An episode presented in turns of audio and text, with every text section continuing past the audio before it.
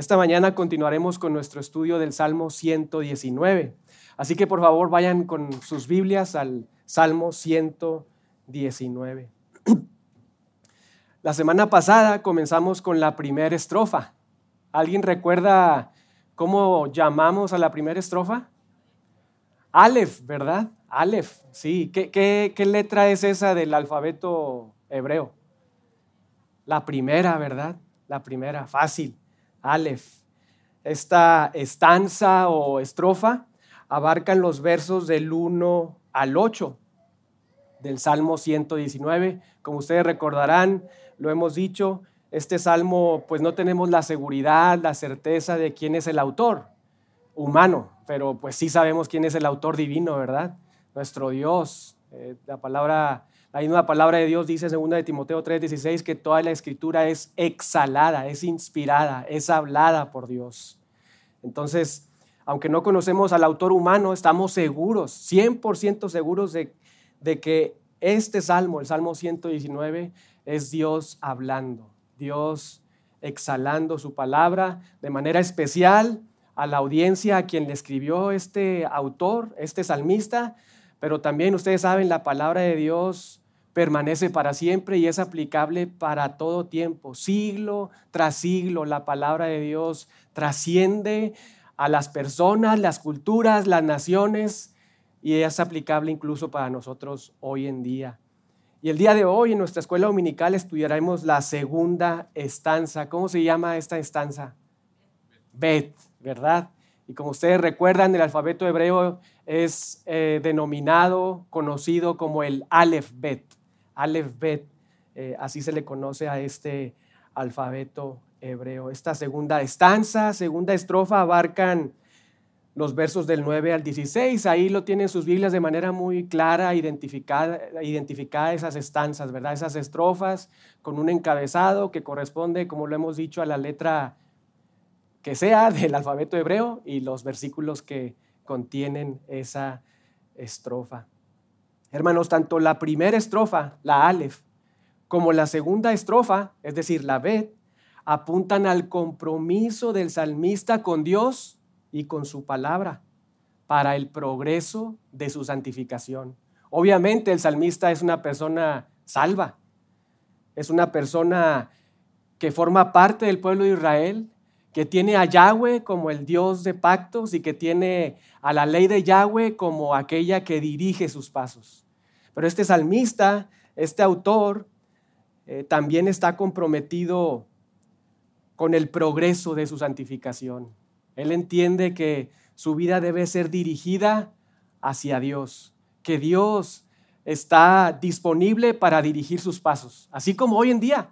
Nosotros hemos sido, como el salmista, apartados para Dios. Hemos sido, como decir, por decirlo de alguna manera, cortados del mundo y separados para Él.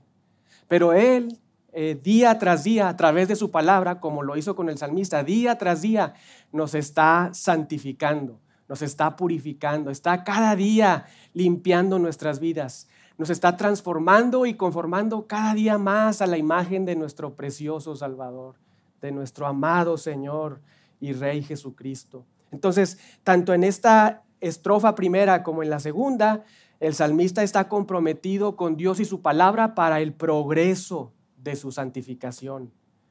Sí, dependiente de Dios en todo momento, como cada uno de nosotros, personas dependientes, pero a la vez comprometido con su propia diligencia y responsabilidad, algo que a veces Quizá Él falló y también nosotros fallamos.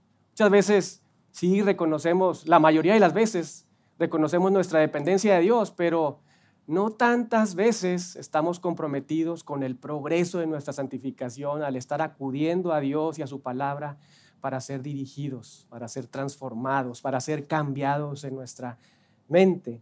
En esta sección, de forma singular, nos ofrece el resultado, el autor nos ofrece el resultado positivo que experimenta todo cristiano, todo hijo de Dios, todo aquel que forma del pueblo de Dios desde su juventud cuando practica la palabra de Dios, que es la pureza y el gozo en su vida diaria. En contraste, con lo, con lo que expresa de manera muy triste y negativa más adelante Salomón. Ustedes saben, este rey que su reinado, durante su reinado, pues Dios hizo grandes cosas a través de él, porque le dio Dios, le proveyó una sabiduría como nunca antes ningún rey tuvo, ¿verdad? Y el momento en que él estuvo reinando, pues la tierra disfrutó una paz increíble, la vegetación incluso era como el lenguaje que se utiliza ahí en, el libro de los reyes, el lenguaje que se utiliza ahí, perdón, respecto a la vegetación, era muy similar al que se utilizó por Moisés allá cuando describe la situación de la vegetación en el Génesis desde la creación. Entonces, este Salomón, ustedes saben, con tanta sabiduría, casi al final de sus días, pues a pesar de tener tanta sabiduría, pues se, se vuelca a los ídolos, ¿verdad? Tiene un montón de mujeres, acumula riquezas, caballos, y se, eh, todo esto que afirmaba por un momento en su vida, pues se olvidó, se olvidó y lo hizo pecar muy feo. Pero sabemos que al final, por lo que se escribe ahí precisamente en Eclesiastés, fue una persona que se arrepintió y creyó en el Señor, ¿verdad? Pero acá el autor del Salmo describe en este progreso de santificación que desde la juventud una persona que aplica la palabra de Dios puede disfrutar pureza en su vida y gozo absoluto. Pero de manera contrastante, Eclesiastés 12, Salomón nos dice, acuérdate de tu Creador en los días de tu juventud, antes que vengan los días malos y lleguen los años de los cuales digas, no tengo de ellos contentamiento. ¿Y por qué vienen estos días malos? ¿Por qué llegan esos años malos incluso? No solamente días, sino meses y años malos. Porque personas desde su juventud, en lugar de acordarse de Dios, se olvidan de Dios. Y entonces becan ante Dios, deshonran a Dios y tienen consecuencias negativas. Esa es la idea. Qué gran contraste, ¿no es cierto? Por un lado, pureza, gozo, deleite para los que recuerdan a Dios y su palabra, y por otro lado, consecuencias malas. Lo describe Salomón, días malos, años malos, tristeza para todos aquellos que olvidan al Señor. Y muy importante, que olvidan la palabra de Dios, que olvidan la Biblia. Acá vemos nuevamente a Dios, en esta estanza, estrofa, vemos nuevamente a Dios como el maestro. Vemos al, al salmista como el discípulo y vemos a la palabra de Dios como el texto de estudio. Lo vimos la semana pasada, por ejemplo, en el verso 7, cuando el salmista dice, te alabaré, observe su Biblia, 119, 7, te alabaré con rectitud de corazón. ¿Cuando qué? Cuando aprendiere. Cuando yo realmente sea tu alumno, tu discípulo, y te tenga a ti como mi maestro y tu palabra como mi libro de texto. ¿Lo vio ahí? Te alabaré con rectitud de corazón cuando aprendiere tus justos juicios. Y acá en el verso 12 continúa con esta misma idea. Observe ahí. Bendito tú, oh Yahweh, enséñame tú, mi maestro, a mí, tu discípulo, tus estatutos considerando nuevamente la palabra de Dios como el libro de texto absoluto. Incluso lo notaremos más adelante cuando el salmista ha crecido y sigue siendo un discípulo fiel. Observe los versos 98 al 100. Dice 119, 98 al 100, más me, me has hecho más sabio que mis enemigos con tus mandamientos porque siempre están conmigo. Pero ¿quién le ha hecho sabio su maestro? ¿A través de qué? De sus qué? Mandamientos. Él ha encontrado sabiduría. Verso 99, más que todos mis enseñadores he entendido, lo noto ahí, más que todos mis maestros humanos, yo he comprendido mayor sabiduría porque he continuado siendo tu discípulo de manera fiel. Y verso 100, más que los viejos he entendido. ¿Por qué? Hay una explicación. Porque ha, he guardado tus mandamientos. El bosquejo para esta mañana, en esta segunda estanza, estrofa, bet, que he titulado Enseñados para no ser desviados, lo he dividido en tres puntos. El primero, el ánimo correcto del discípulo. El ánimo correcto del discípulo, versos del 9 al 11. El segundo, el maestro correcto del discípulo. El maestro correcto del discípulo, verso 12. Y número tres, el esfuerzo correcto del discípulo. Esfuerzo correcto del discípulo, del 13 al 16. Pero vamos a leer la palabra de Dios y por favor síganme ahí con su vista y después oremos para pedirle a Dios su ayuda mientras estudiamos su palabra. Comenzando ahí en el verso 9, dice, ¿con qué limpiará el joven su camino? Con guardar tu palabra. Con todo mi corazón te he buscado. No me dejes desviarme de tus mandamientos.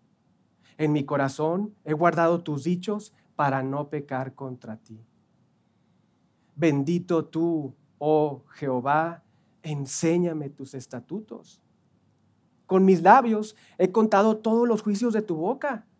Me he gozado en el camino de tus testimonios más que de toda riqueza. En tus mandamientos meditaré, consideraré tus caminos, me regocijaré en tus estatutos, no me olvidaré de tus palabras. Así como en la estanza anterior, estrofa anterior, el autor en el verso 4, en el centro de esa primera estrofa, se dirige a Dios, acá hace lo mismo. En el centro de la estrofa Bet se dirige a Dios para que le enseñe sus estatutos, para dirigirse a Él ahora como su maestro, reconociendo Él su deseo de ser su discípulo y su compromiso de hacerlo a través de la palabra de Dios. Pero oremos para pedirle al Señor su ayuda. Padre, gracias por tu palabra, gracias porque podemos estudiarla, Señor, gracias por porque estamos bien mentalmente, porque no tenemos ningún problema en nuestro cerebro. Gracias porque eso es un don tuyo también, pero sobre todo gracias por el regalo que proviene de ti, nuestro Dios Trino, al haber recibido a tu espíritu en nosotros. Gracias, Señor. Es por eso que hoy con ese entendimiento venimos a suplicarte que por favor por medio de tu Espíritu, abras nuestros ojos de nuestro entendimiento para poder comprender, entender, atesorar y aplicar tu palabra en nuestra vida. En el nombre de Jesús. Amén. Primer punto de nuestro bosquejo, donde estaremos estudiando este tema de ser enseñados para no ser desviados. Primer punto, el ánimo correcto del discípulo. Observe ahí el verso 9 nuevamente. ¿Con qué limpiará el joven su camino? El salmista abre esta sección con una pregunta retórica. Se cuestiona cómo una persona joven limpiará su camino. Y aunque la pregunta está, hecha, está hecha en tercera persona, observe ahí con qué limpiará el joven su camino, realmente el sentido por el contexto es que debe ser entendida en primera persona. Es como si estuviera diciéndole a su audiencia, pero sobre todo a Dios mismo, ¿con qué limpiaré yo mi camino? ¿Con qué yo purificaré mi camino?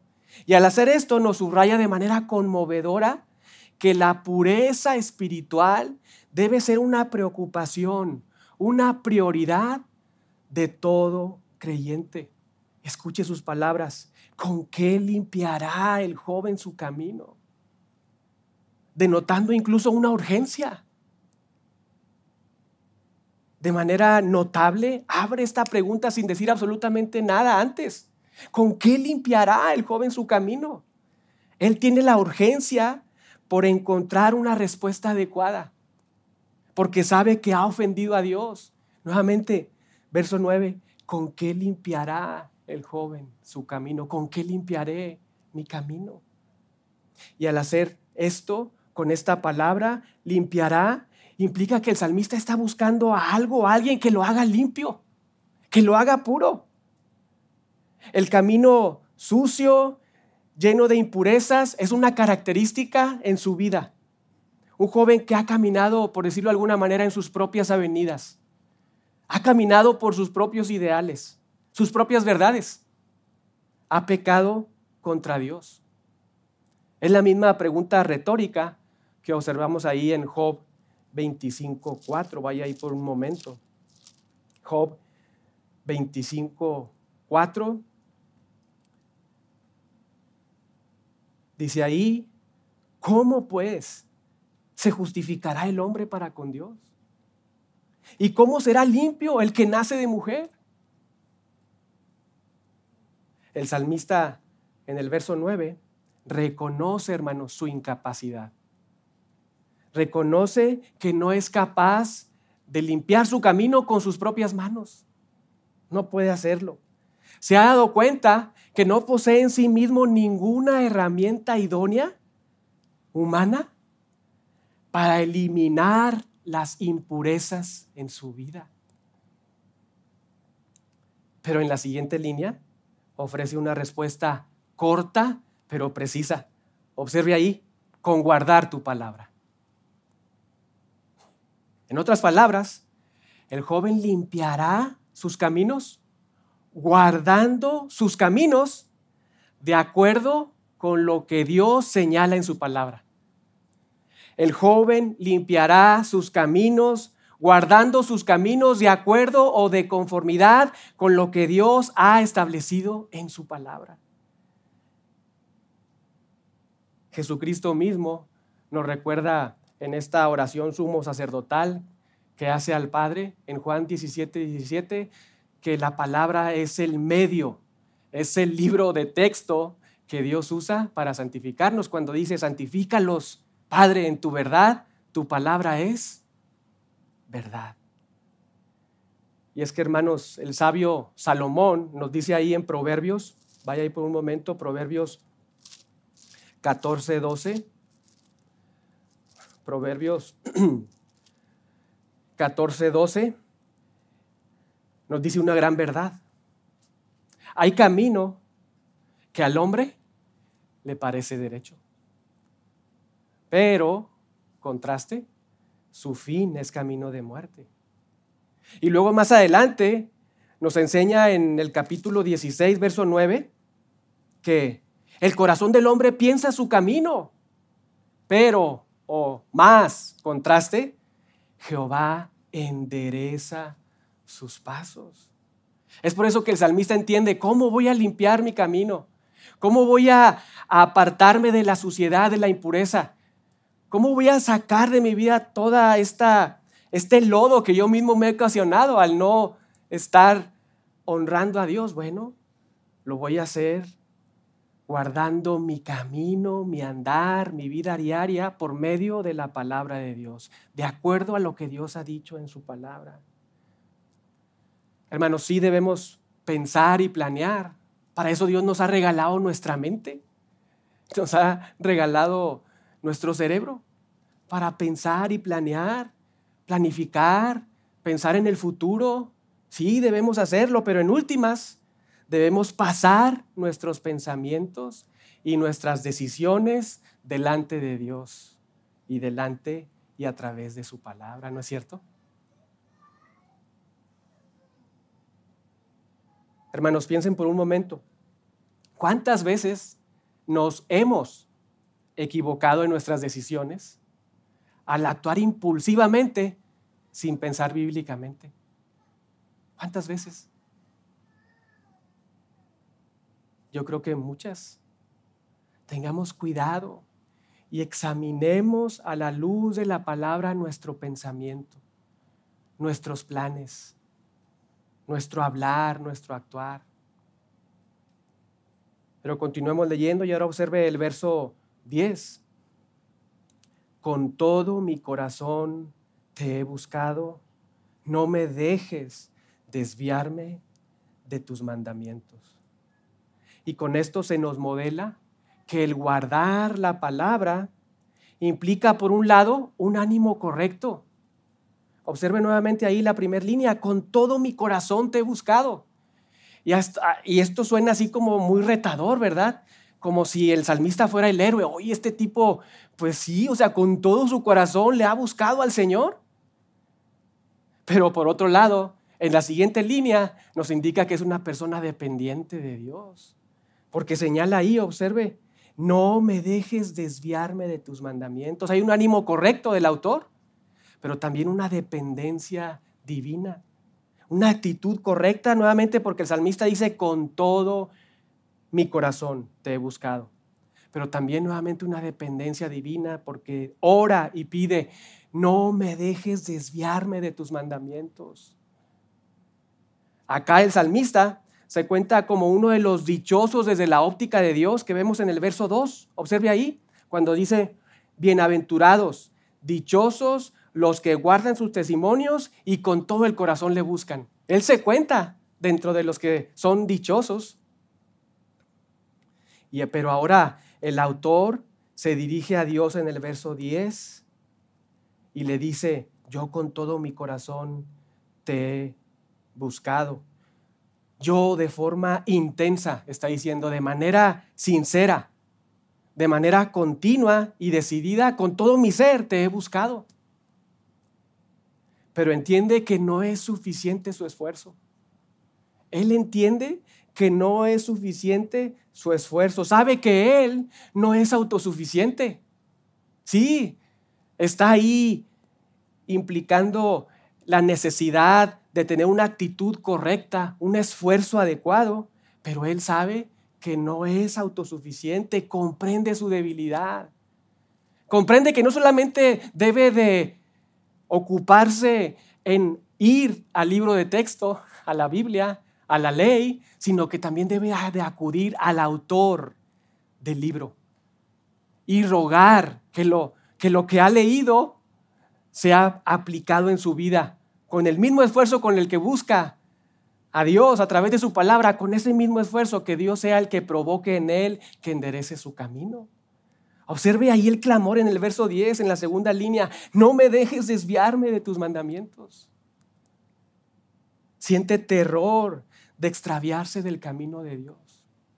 Porque sabe que cualquier otro camino que no sea el divino, cualquier otro camino que no sea el establecido por Dios en su palabra, cualquier filosofía del mundo, cualquier tradición, cualquier cosa que no esté acorde a la palabra de Dios, lo llevaría a enlodarse, lo llevaría a sufrir consecuencias terribles. Por eso, observe ahí nuevamente la segunda línea, con pasión le dice, no me dejes desviarme de tus mandamientos. Y es que, hermanos, la causa de cualquier desviación nuestra pecaminosa no es a causa de la palabra de Dios. Vean nuevamente lo que nos dice el libro de Proverbios. Proverbios 19, verso 27. Proverbios 19, 27. Dice ahí, cesa, hijo mío, de oír las enseñanzas que te hacen divagar de las razones de sabiduría. ¿Qué está diciendo ahí? Ya no escuches esas enseñanzas que no provienen de la sabiduría de Dios. Que te hacen divagar de lo que Dios ha establecido. Por eso Él dice, Dios, haz que no me extravíe. Por favor, causa, tú causa que yo no sea extraviado. Porque ha entendido que solo Dios puede revelar y ha revelado su verdad, pero también que solo Dios puede iluminar su vida para entender su palabra y aplicarla pero al mismo tiempo que solo Dios puede efectivamente interiorizar su palabra en su corazón, de tal forma que lo que él ha leído, lo que ha atesorado en su corazón, lo impulse a dirigir su vida por el camino de rectitud, de santidad. En relación a este verso, Spurgeon dijo lo siguiente, y cito, el hombre de Dios se esfuerza haciendo referencia a este verso. El hombre de Dios se esfuerza, pero no confía en sí mismo. Su corazón está en su caminar con Dios, pero sabe que incluso toda su fuerza no es suficiente para mantenerlo en lo correcto a menos que su rey sea su guardián. Y el que hizo los mandamientos lo haga constante en obedecerlos. Fin de la cita. Muy cierto, ¿no? Vea su Biblia nuevamente, verso 11. El salmista ahora señala ahí en el verso 11, gracias hermano. En mi corazón, observe, he guardado tus dichos para no pecar contra ti. El autor señala que a lo largo de su vida se ha dedicado a almacenar algo. Algo en particular, algo en específico. No se ha dedicado a almacenar títulos, tampoco posesiones, ni riquezas, es más, ni siquiera amistades. Si algo atesora y ha dedicado a guardar en su vida con mucho esfuerzo, son los dichos de Dios. Observen nuevamente el verso 11. En mi corazón he guardado, con el sentido de almacenar. He almacenado toda mi vida y a lo largo de mi vida tus dichos. Los dichos de Dios, la palabra de Dios, la atesorado, la almacenado. ¿Y note dónde? En su corazón. Y cuando en el Antiguo Testamento, incluso en el Nuevo Testamento se habla del corazón, no implica la sede de las emociones, lo sabemos, lo hemos dicho ya también varias veces, sino apunta a la sede de las fuentes racionales del hombre. Es la fuente del corazón, cuando se apunta al corazón, es la fuente del pensamiento y de la reflexión. Ahí es donde el salmista ha almacenado, ha atesorado, ha juntado la palabra de Dios. En otras palabras, en su mente. Esto le pide Salomón a su hijo. Observe ahí en Proverbios 7.1. Proverbios 7.1. Salomón le pide a su hijo, hijo mío, guarda mis razones. Pero obvio no son las razones de Salomón, ¿verdad? Porque sabemos ahí en el Shema que los papás eran animados, es más, eran exhortados, eran ordenados por Dios para hablarle su palabra, la palabra de Dios a sus hijos, ¿verdad? Lo vemos ahí en Deuteronomio 6, al acostarte, al levantarte, andar en el camino. Y Salomón le dice, hijo mío, guarda mis razones. Estas que no provienen de mí, ¿verdad? Obvio, sino que provienen de la ley de Dios. Hijo mío, guarda mis razones y atesora contigo mis mandamientos. El salmista sabe que no debe guiarse por sus emociones. Y nosotros, hermanos, debemos saber, debemos recordar, debemos de constantemente ser animados, recordados a no guiarnos por nuestras emociones. Es lo más fácil, guiarnos por nuestras emociones, tomar decisiones en función a lo que siento o no siento. Pero a pesar de cualquier sentimiento o emoción, el salmista entiende que el único lugar adecuado para guardar los dichos de Dios, la palabra de Dios, es en su mente, donde Él reflexiona, donde Él piensa. Es el lugar que determina su camino, porque ahí es donde la palabra de Dios determinará su conducta. Y lo sabemos. Si nuestra mente no está llena de la palabra de Dios, será llena de otras cosas, ¿verdad? Si nuestra mente no está llena de la palabra de Dios, será llena de otras ideas, de palabras de cualquier persona, de incluso palabras, aunque sean muy buenas, de tradiciones de la familia, que si no están sustentadas en los dichos de Dios, estarán muy probablemente en contra de lo que Dios ha establecido. Recuerden Génesis 6, 5, cuando Moisés nos narra que Dios observa que la maldad de los hombres era mucha en la tierra, y hay una razón, ¿verdad? Porque todo designio de los pensamientos del corazón de los hombres eran de continuo solamente el mal. Nuevamente apuntando a su mente, sus pensamientos, en función a sus ideas y no a la palabra de Dios. Pablo nos exhorta ahí en Efesios 4:17, allá no andar como los incrédulos que andan en la vanidad, en la simpleza, en la ah, en el vacío de su mente, que están ajenos de la vida de Dios y están cometiendo por eso toda clase de impurezas. Vamos a ir rápidamente. Efesios 4:17.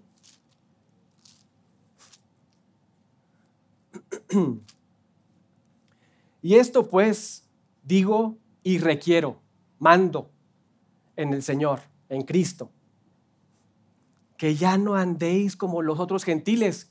¿A quién se está refiriendo? A los incrédulos, ¿verdad?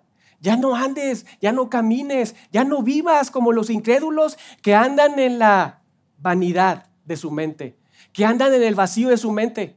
Note lo que dice, vacío de su mente, vanidad de su mente. Está Pablo diciendo que, ah, implicando que estos incrédulos, aunque dicen tener mucho conocimiento, dicen tener mucha sabiduría, escuchan a otras personas, la realidad es que hay un vacío en su mente, hay un vacío de, sabiduría. Por eso el autor, Pablo en este caso, le dice, te demando en Cristo, que ya no andes como los otros incrédulos, en el vacío de su mente, pensando que tienen sabiduría, incluso guiándose por sus propios corazones en su vida diaria, no lo hagas porque andan así en la vanidad de su mente, teniendo el entendimiento entenebrecido y estando ajenos a la vida de Dios, ajenos a la palabra de Dios. Y debido a eso, dice ahí, verso 18, por la ignorancia que en ellos hay y por la dureza de su corazón, perdieron toda sensibilidad, se entregaron a la lascivia para cometer con toda con avidez toda clase de impureza. Somos llamados a no estar como los incrédulos, ¿verdad? Sin el conocimiento de Dios, vacíos en nuestra mente. Pero Colosenses 3:16, por el contrario, somos llamados a que la palabra de Dios habite, la palabra de Cristo habite entre nosotros.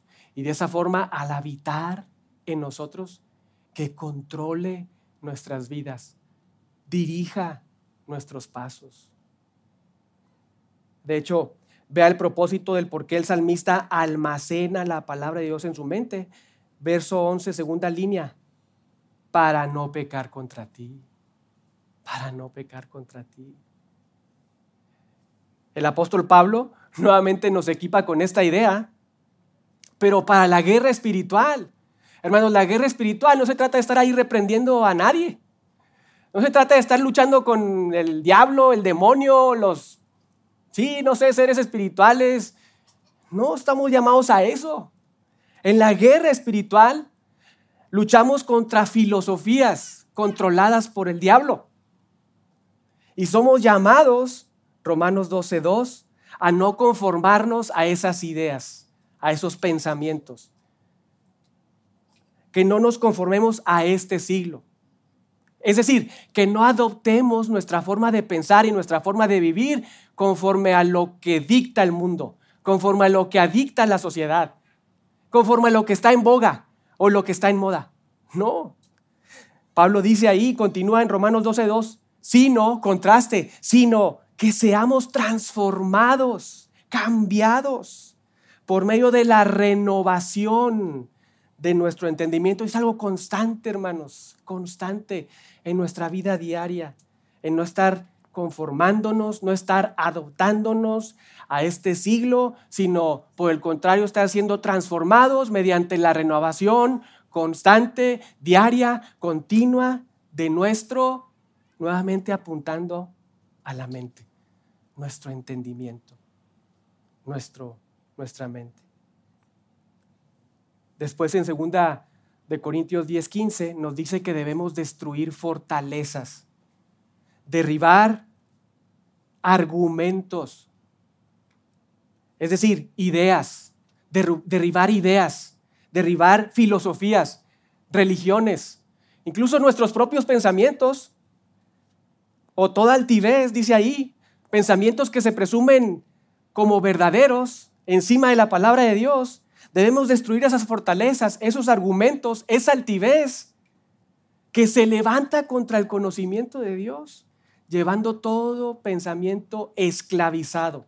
Todo ese tipo de pensamiento, filosofías, tradiciones, humanismo, psicología, nuestro propio corazón engañoso, llevando todo eso esclavizado a la obediencia a Cristo, a la obediencia de la palabra de Dios. Hermanos, debemos imitar al salmista, ¿no es cierto? Debemos procurar imitar al salmista. Almacenar, hermanos. Atesorar, almacenar, atesorar, guardar la palabra de Dios en nuestra cabeza, en nuestra mente. ¿Cómo lo hacemos de manera práctica? Leyendo la palabra de Dios, memorizando la palabra de Dios y pensando en la palabra de Dios, meditando en la palabra de Dios. Sí, es bueno leer, sí, también es bueno memorizar, pero que no se nos olvide la necesidad de tomar un tiempo para estar pensando en cómo aplico yo esto para mi vida hoy. ¿Cómo, cómo se aplica? ¿Cómo vivo yo hoy esto? Debemos imitar al salmista para así en nuestra vida diaria no pecar contra nuestro amado Padre. Hace unos momentos platicaba con, con nuestros hijos y les recordaba que cuando venimos a este lugar, venimos a adorar a nuestro Dios. El centro de, este, de esta reunión no soy yo, no es usted, no, no son ellos, es Dios. Nuestra cabeza debe estar dirigida a Dios. Nuestro canto debe ser dirigido a Él. Nuestra concentración al momento de leer su palabra debe también ser un acto de adoración a Él. Piense por un momento cuántas veces nos distraemos cuando cantamos. ¿Cuántas veces nos distraemos y nos estamos durmiendo cuando está el tiempo de la predicación, la enseñanza? Y no es porque esté aquí yo, Eduardo, cualquiera, en cualquier lugar donde ha estado. ¿Cuántas veces hemos estado ahí cabeceando? Es como, les puse un ejemplo muy claro cuando yo les hablo a su papá que los amo, ¿verdad? Imagínate cómo me sentiría yo si te estoy hablando, estoy platicando contigo y de repente ahí el tipo está cabeceando, ¿verdad? Está durmiendo. Sería una ofensa, ¿verdad? ¿Cómo nos sentiríamos como papás? Ofendidos. Es un peligro el no prestar atención a la palabra de Dios, porque podemos encontrarnos en estar ofendiendo al ser alto y sublime. Con esto en mente, ve ahora el salmista se dirige personalmente a Dios. Verso 12, bendito tú, oh Yahweh, enséñame tus estatutos. Y así entramos en el segundo bosquejo, segundo punto del bosquejo, el maestro correcto del discípulo. Maestro correcto del discípulo. De manera notable, ahora nuevamente, como le decía al principio, se dirige a Jehová, a Dios, a Yahweh en el centro de su estrofa el salmista, así como sucedió en, la primera estanza cuando, cuando se dirige a él en el verso 4. Allá tú encargaste y acá en el verso 12, bendito tú, oh Yahweh, enséñame tus estatutos.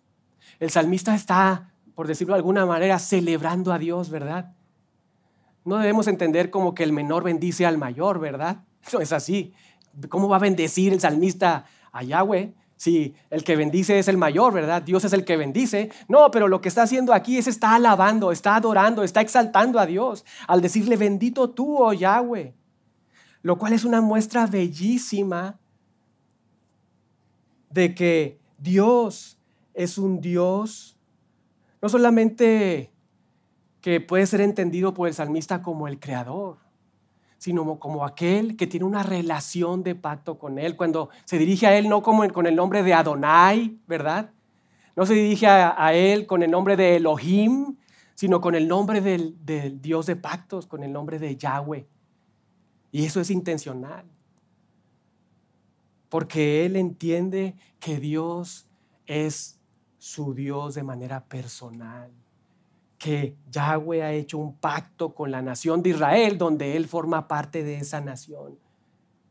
Lo cual muestra no solamente eh, sí, esta, esta apreciación de Yahweh como el Dios de Israel, sino también la gracia y el favor de Dios al acercarse a un pueblo pequeño, a un pueblo sin tanta historia, a un pueblo que él mismo formó, que él mismo estableció, a quien él mismo le prometió muchas cosas y que cumplirá en el futuro. El salmista entiende que su Dios es el Dios de pactos, que ha hecho una promesa con ellos, que ha hecho un pacto con ellos. Pero no solamente eso, sino también que ese mismo Dios que les ha regalado ser su Dios, también les ha regalado su santa, recta y buena ley. Que en términos del Salmo 19, convierte el alma, hace sabio el sencillo, alegra el corazón y alumbra los ojos. Vean nuevamente ahí, bendito tú, oh Yahweh, enséñame tus estatutos. El salmista reconoce y pide apasionadamente algo a Jehová. Observe ahí, enséñame tus estatutos. No solo quiere leerlos o conocerlos por encima, ¿verdad? Sino que desea ser, observe ahí, enseñado. Él desea ser enseñado. Tiene un alelo muy fuerte de ser enseñado por el maestro correcto, por el maestro adecuado. Desea que Dios sea su maestro y que Él tenga el gran privilegio de ser considerado como su alumno. Por eso le pide ahí, enséñame tus estatutos. ¿Y sabe qué? No lo dice nada más una vez. Verso 26, enséñame tus estatutos. Verso 64, enséñame tus estatutos. Verso 66, enséñame buen sentido y sabiduría. Verso 68, enséñame tus estatutos. Verso 108, que me enseñes tus juicios. Verso 124, enséñame tus estatutos. Verso 135, enséñame tus estatutos. Verso 171, mis labios rebosarán alabanza cuando me enseñes tus estatutos. Es un deseo constante, ardiente del salmista, de encontrarse con el privilegio de ser el discípulo de el más grande maestro.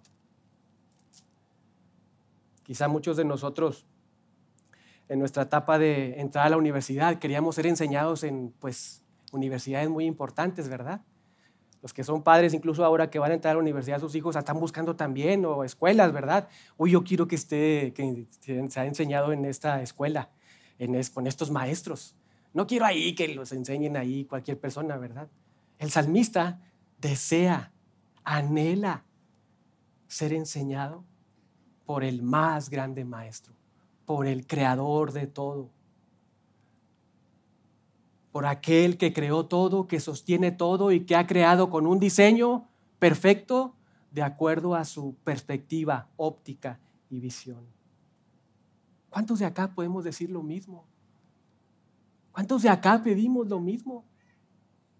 Pero más importante, ¿cuántos de nosotros destinamos el tiempo para encontrarnos en una situación, en una atmósfera donde nos sentamos no solamente a pedir a Dios, sé mi maestro, enséñame tus estatutos, sino también teniendo enfrente de nosotros su palabra y estar siendo enseñados al estar leyendo y meditando la palabra de Dios y pensando en aplicaciones prácticas. Si somos honestos, a todos nos falta mucho, ¿verdad? A todos nos falta mucho. Pero gracias a Dios que este es un llamado general para todos nosotros por decirlo de alguna forma, para que todos no pensemos que la mejor universidad la podemos encontrar en nuestros propios ideales, en los consejos humanos de nuestras familias, de los vecinos o incluso de las mejores escuelas, Oxford, Harvard, la que sea, sino que acudamos a la universidad de Cristo, a la universidad de nuestro precioso Rey, Señor y Salvador, para recibir, hermanos, la sabiduría más alta, el conocimiento más amplio, más agudo, preciso, correcto y verdadero para ser guiados en nuestra vida, independientemente de la edad que tengamos, del sexo que tengamos, de la estatura, de nuestra complexión. Hemos visto primero el ánimo correcto del discípulo, segundo el maestro correcto del discípulo y ahora veamos el tercero, el esfuerzo correcto del discípulo. Observe ahí el verso 13. Con mis labios he contado todos los juicios de tu boca. ¡Wow! Vean nuevamente el verso. Con mis labios Observe qué está diciendo él. Con mis labios, con mi boca, he contado, he proclamado, he anunciado todos los juicios que provienen de tu boca. Esto ya es otro nivel. El salmista no solo guarda la palabra de Dios, atesora, almacena la palabra de Dios en su corazón para no pecar contra él, como dice en el verso 11, sino que ahora pasa de ser un alumno, como lo describe en el verso 12, para convertirse en maestro de otros. Observe ahí nuevamente el 13. Con mis labios he proclamado, he anunciado los juicios de tu boca. Pasa de ser un alumno a ser un maestro. Pasa de ser una persona que está siendo enseñada, aunque constantemente es su petición, ¿verdad? Y constantemente está siendo enseñado por Dios. Pero ahora pasa a otro nivel. Su santificación está siendo progresiva. Su conocimiento y su, discernimiento de la palabra de Dios va en ascenso. Ya no solamente es un alumno, se ha graduado y ha estudiado de tal forma que ahora se convierte en un maestro fiel. Un maestro fiel. Y como todo fiel predicador, proclama solo lo que Dios dijo, sin añadir nada ni quitar nada, sin distorsionar el mensaje ni acomodar el mensaje, como muchos hacen para que la gente no se les vaya, ¿verdad? O para que no se ofendan. No, el salmista, en otras palabras, se convierte en un portavoz fiel de todo, observe ahí, lo que ha salido de la boca de Dios. No añade sus ideas, no añade sus testimonios, la psicología, nada. Solo lo que ha salido, observe ahí nuevamente verso 13, de la boca de Dios.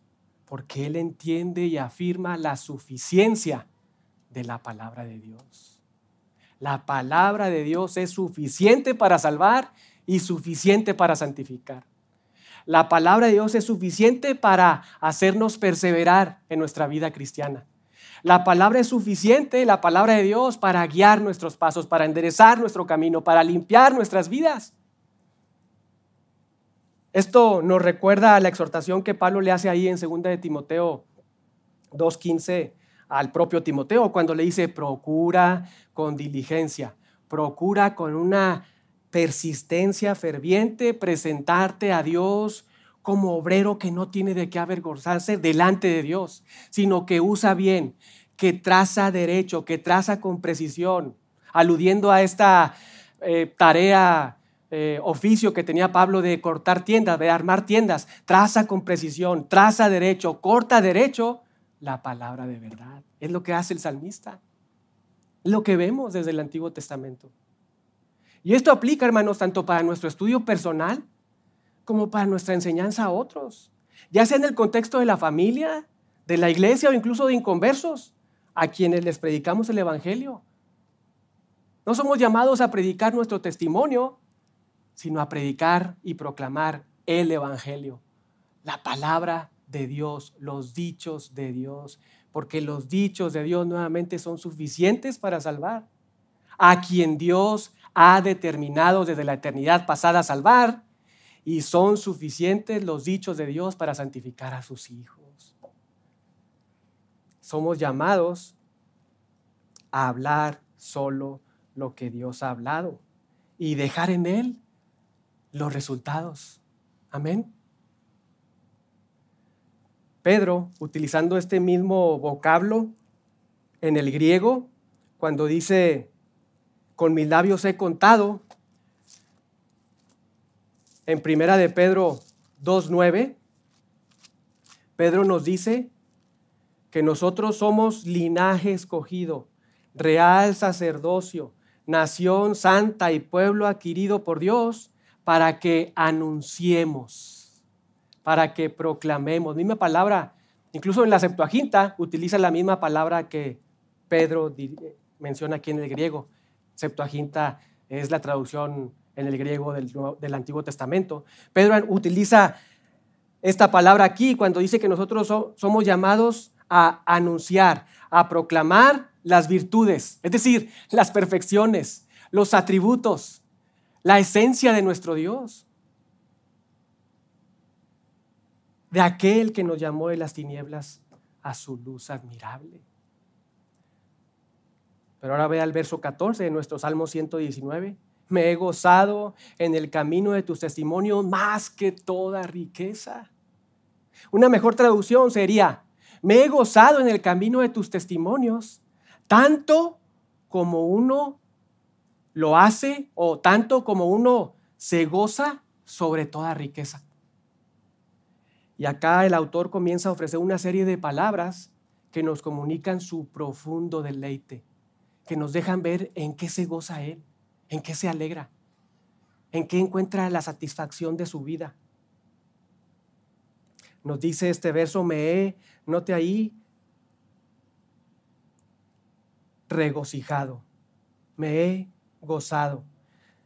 Pero note que el objeto de su alegría no es la palabra de Dios, ¿verdad? Sino el camino de tus testimonios. No es propiamente la palabra de Dios, sino el camino que marca la palabra de Dios. Y eso es muy importante. ¿Qué significa eso? que él se gozaba no solo en la letra, él se gozaba no solo en lo que Dios ha revelado, él no solo se gozaba con la teología, ¿verdad? Como muchos de nosotros nos gozamos cuando empezamos a conocer ahí las doctrinas de la gracia, uy, qué gozo, ¿verdad? Qué alegría. Pero él no se goza en lo que ha aprendido, sino en la aplicación de la palabra de Dios. Observe ahí nuevamente el 14. Me he gozado, me he regocijado, me he alegrado en el camino de tus testimonios, en el camino que me marca tu palabra, con la implicación de estar aplicando la palabra de Dios en su vida. Muy importante.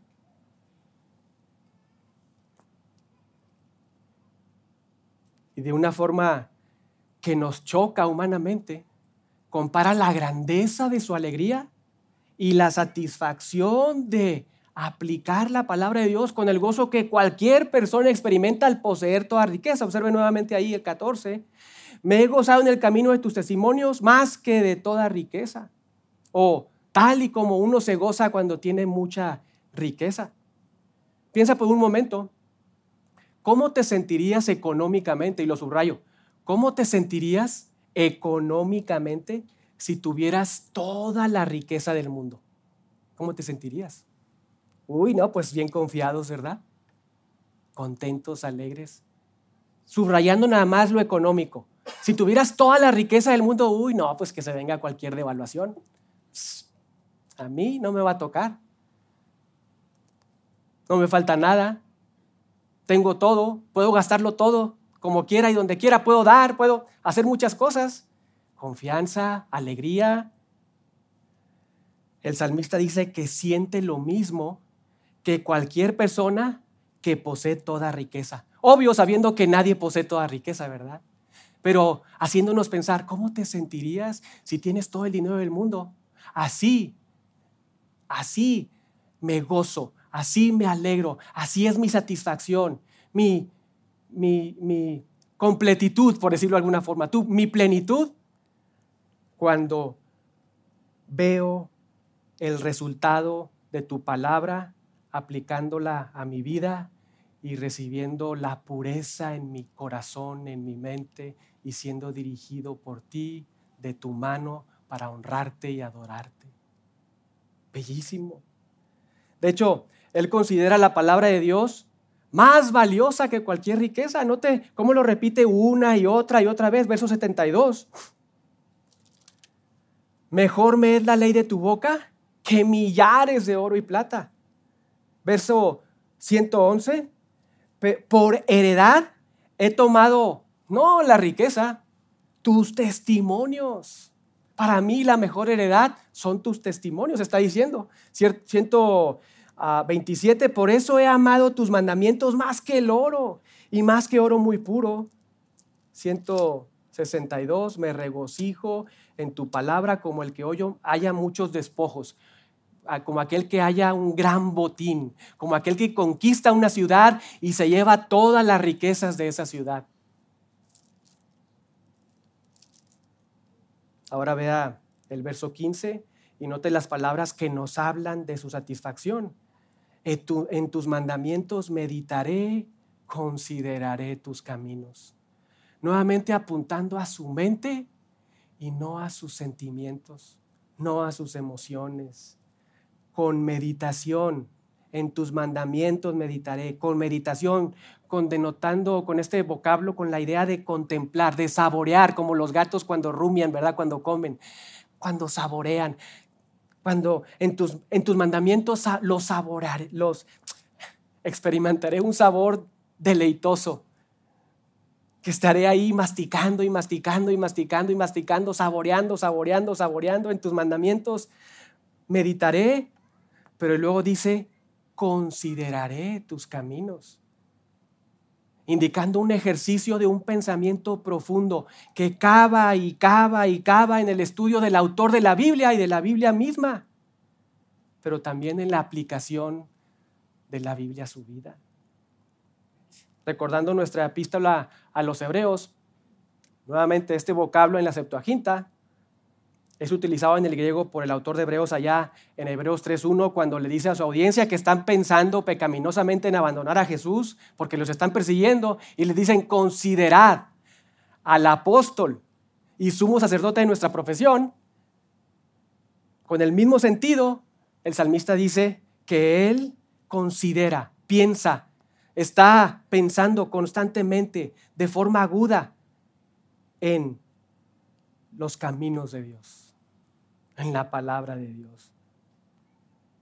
Y es que hermanos, Jesús mismo lo dijo en Lucas 6:45, el hombre bueno, del buen tesoro de su corazón, saca lo bueno. Y el hombre malo, del mal tesoro de su corazón, saca lo malo. Porque de la abundancia del corazón habla la boca. Y el salmista lo entiende, por eso atesora, junta, se ha dedicado a juntar a lo largo de su vida la palabra de Dios. Porque él se deleita no solamente en leer la palabra de Dios, sino en ser dirigido por la palabra de Dios.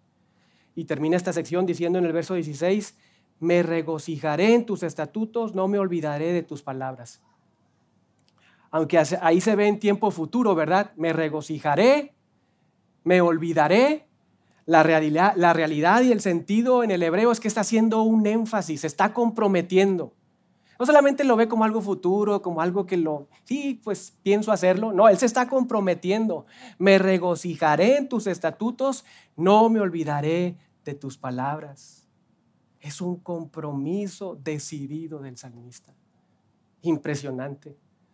Pero recuerden, hermanos, aunque suena como una persona que todo lo puede, Él ha reconocido su debilidad y ha pedido ayuda divina. Observe nuevamente el 10, la segunda línea.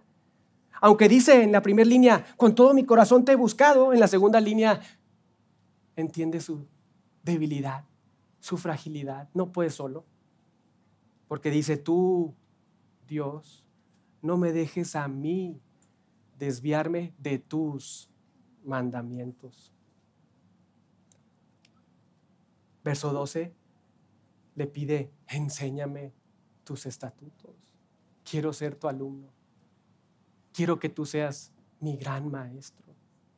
El salmista hace un compromiso continuo de encontrar satisfacción en los estatutos de Dios. Observe ahí, me regocijaré en tus estatutos, pero lo hace prometiendo como haciendo una promesa de no, observe la, la última frase, no olvidar sus palabras.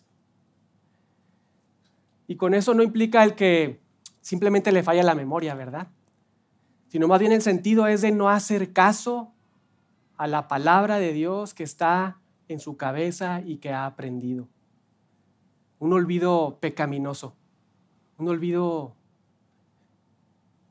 que intencionalmente tapa para hacerle caso a otras cosas, tal y como sucedió con el pueblo de Israel muchas veces, lo sabemos, ¿verdad?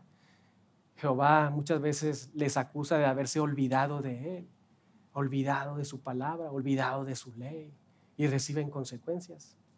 Pero el salmista sabe que no, que, que, que no puede hacer eso, que no debe hacer eso, porque es una ofensa a Dios y es una desgracia para su vida, porque en lugar de encontrarse dichoso, se encontraría infeliz. En lugar de encontrarse puro, se encontraría totalmente sucio. Y saben, hermanos, este mismo compromiso de no olvidarse de la palabra de Dios. Nuevamente, el salmista lo repite una y otra y otra y otra vez. Ve ahí el Salmo 119, 61. No me he olvidado de tu ley. 83. No he olvidado tus estatutos. 93. Jamás me olvidaré de tus mandamientos. 109. No me he olvidado de tu ley. 141. No me he olvidado de tus mandamientos. 153. De tu ley no me he olvidado. Hermanos, este debe ser nuestro mismo compromiso. Esta estanza, esta estrofa, la ved lindísima, debe ser también la dirección de nuestra vida. No olvidarnos de la palabra de Dios para disfrutar el mayor deleite de todo ser humano en la tierra. Vivir conforme al diseño del Creador. Vivir conforme al diseño de nuestro Padre Celestial.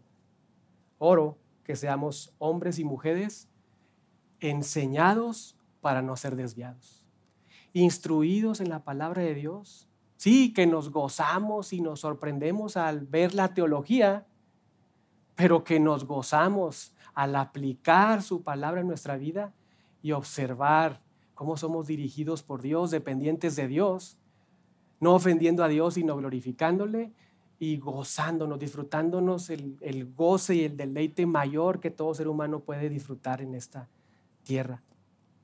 ¿Cómo hacerlo? Manteniendo un ánimo correcto, una actitud correcta en nuestra calidad como discípulos, teniendo a Dios como nuestro maestro y pidiendo que seamos nosotros sus alumnos. Y obvio, teniendo el tiempo intencional para sentarnos con el libro de texto, orando a nuestro Padre, que sea nuestro Maestro, y esforzándonos para concentrarnos, leer la palabra de Dios, pensar en la palabra de Dios y aplicar la palabra de Dios, poniendo todo nuestro esfuerzo y dedicación como discípulos, sabiendo que no podemos solos, sabiendo que es imposible aún. Haciendo todo eso, es imposible si no vamos al autor de la Biblia, al autor de la vida y del amor, al autor de nuestra salvación, para que sea Él quien intervenga en nosotros. Amén. Oremos.